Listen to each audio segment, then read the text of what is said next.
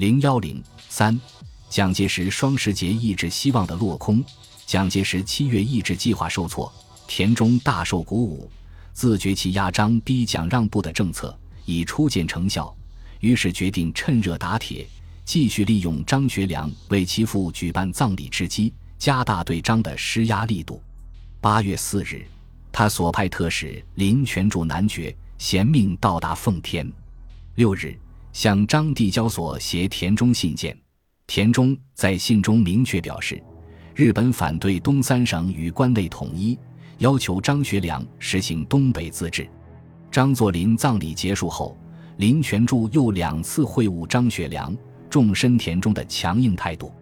特别是九日的会晤，尽管张学良小心翼翼地致谢此次吊丧盛意，并表示此后奉日关系一亲，愿本共存共荣本旨，与日提携，实现东三省和平经济政策。但林仍然一点面子也不给，当即发言道：“屡次传达帝国政府对南北统一反对意志，谅以谅解日本意向所在。总之，日本政府此刻认为国民政府内部杂乱无章，行为尚多共产色彩。东三省若与国府妥协，势必侵害日本既得权利与特殊地位，所以日本政府今劝汝暂观望形势为妥。倘若东三省蔑视日本警告，善挂青天白日旗，日本必具强固决心而取自由行动。此刻，请汝毅然决然行其所事，勿为浮言所动。与林权柱一起会晤张的林九治郎甚至恫吓说：“简言之，日本政府具有决心，反对奉方与国府妥协，即为干涉内政，亦所不辞，请为三思。”张学良虽未当场示弱。表示其不能背弃三省人民的心愿而自行其事，但权衡再三，还是不顾七月三十一日刚刚向蒋介石承诺过，必将丧事办完，自必对国府有表示，绝不有负我兄之意也。京东三省保安委员会讨论议决，于十日再次派代表刘哲通知日方，东三省意志继续延期，并且不是一般的延期，而是长达三个月。张学良一再延期意志，给蒋介石和他本人都带来了巨大的政治压力。在蒋方内部，如前所述，本来就存在一股主张武力讨伐、反对政治解决东三省问题的势力。这股反对势力，即使在蒋张七月意志谈判的蜜月时期，也没有销声匿迹。七月十五日，他们以东三省特务委员会的名义通电全国。声称本党誓师北伐，旨在消灭军阀，铲除一切反动势力，建设三民主义国家。可是，近者张逆学良，杨逆雨婷，复拟定由三省保安联合会产生东三省军政长，由三省硕学鸿儒会产生东三省民政长，总管三省军政民政，天设兵工初级高级中学，招收起黑土匪，从事扩充军备。观其目前之布置，断无归附之诚心。所派来平之代表，完全以探索实况为主中，即望本党忠实领袖勿为所惑，制住百年大错，并与专事投机，到处拉拢之革命伟人，悉其欲念，免为本党遗臭。设对是与本党为敌之军阀而可言和，则何人不可妥协？矛头直指张学良和蒋介石。张学良宣布暂缓意志，似乎验证了他们的预见，自然更加坚定了他们的武力讨伐立场。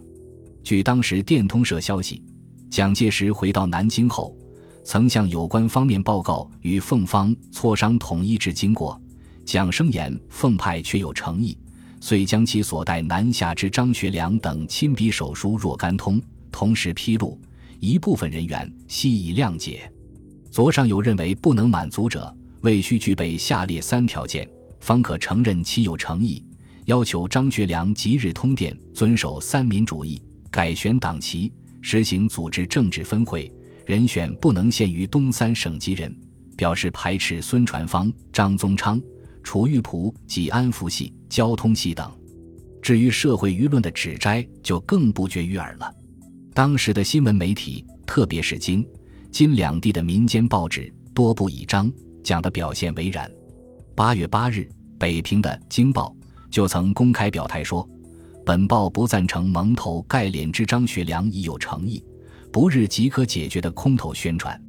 他们认为张派邢世廉等人到评语讲言李等要人物谈虚空之成分为多，对他将延缓抑制的责任，通通委于日人极为不满。苟有服从国府诚意，则对于日方不相干之劝告，本可不惜意，如放害车辆，此与外交无关，不能违为日人不许，而完全为张学良权力所及者也。他们认为张学良此举。不过是假日本提出警告之机，以免其毁约之计是躲在外交幌子之下，谋与国府及日本双方之谅解而生存。他们揭露自中央决定对热河用兵后，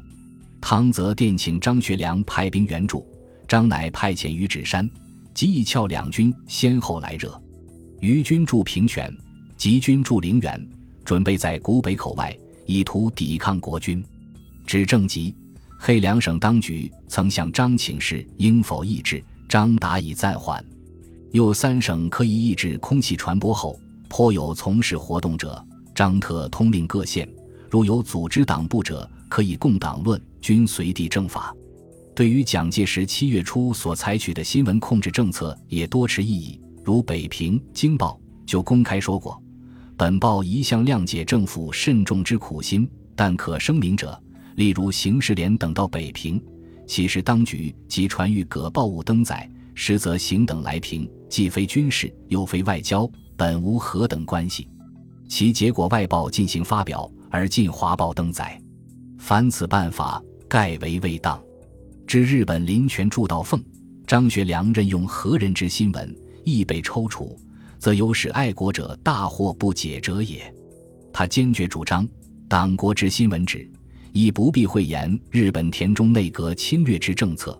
二不必讳言奉天军阀内部之问题。苟并此而亦讳言之，是必聪色明，而自谓革命已成功也。但是，不管内外政治压力多大，无论蒋还是张都没有动摇和平统一的信念。蒋虽然不满意于张学良迁就日本、拖延意志，警告他，如对日做进一步表示支点。此乃无意卖国而说价也，当慎重注意，勿自惶惑。还拒绝了张所提停止热河军事行动的请求，只是白崇禧前方部队终止前进的底线，是张学良让出热河。但这一切并没影响他在南京继续会见张学良所派代表吕荣桓，也没影响他指派方本人何千里为他和白崇禧的代表。前往奉天与张学良继续进行意志谈判，而张学良虽则仍然坚持东省情形较易，不能不稍似迟怀，甚至向八月三日刚刚抵达奉天的方本人表示，东三省意志需分三步走：第一步停止热河关内军事行动，所有军队由国府收编给饷；第二步，三省政治分会人选由三省人员充任；第三步。党务指导委员会需三省政府同意后事成立，但却频频致电蒋介石等人，解释或有一日方警告系地故弄手段，不过是流言蜚语。说他年未三十，来日方长，为政治人格前图计，岂肯自丧其信行？表示无论何时，愿对国府服从到底，虽是个人之身，亦甘为借功效力，且采取实际行动，无罪释放了四五月间在保定。石家庄一带拘捕的国民党员及国军便衣队等嫌疑者钟少梅、白国庆等十三人，主动命令热河前线与蒋军发生冲突的奉军向后移动等等，这些情况足可说明张学良同样没有放弃和平统一之意。无怪乎北平的白崇禧、何成训等人在接到方本人何千里与张学良接洽的有关报告后。会认为当有继续维持政治手腕解决东省问题原意之可能了。为了打破谈判僵局，蒋介石派往奉天的代表一直在探求问题的关键究竟在哪里。他们发现实际就在热河问题上。据林权柱访奉时奉蒋之命赴奉了解情况的郭统说，他先后接触过军界如杨宇霆、孙传芳等，深界如袁金凯、刘尚卿等，及。黑省议会议长如孙鹤高等，张学良之左右如郑谦、朱光木等，政客如罗文干、孔昭彦等，以及东北大学之教职员和商会会长之类的人物，感到张学良现时却能统一东三省，唯其左右对南隔阂犹存，多主保境待机。这也证实了当时新闻媒体的传言不虚，在东三省内部的确存在新旧派之分，而这些人几乎又都是张学良的副职。也就是新闻媒体所说的旧派，据方本人何千里报告，恰恰是张的副职们多昧于大事，对方镇武左路军进兵热河和张学良不能谅解，他们责备张学良亲南，令张苦于应付，为以攻热区为目标的左路军暂停前进，使能释然。为此，方本人建议蒋介石对于热河问题不宜操之过急，纵张学良允诺让出。其内部也毕生怀疑，与统一不无妨碍。当前要务是实现意志统一，当较热河问题为重。以军事而言，则解决直鲁残部较热河问题为先。方的分析无疑是有道理的。况且直鲁残军的解决也需张学良的协力和配合。征诸后来的事实，蒋介石显然是接受了方本人的建议。将原拟热河问题与直鲁残军问题一揽子解决的计划一分为二，暂时搁下了热河军事，而集中全力先解决关内直鲁残军的问题，并在一定程度上得到了被热河问题困扰多时的张学良的响应和协助。本集播放完毕，感谢您的收听，喜欢请订阅加关注，主页有更多精彩内容。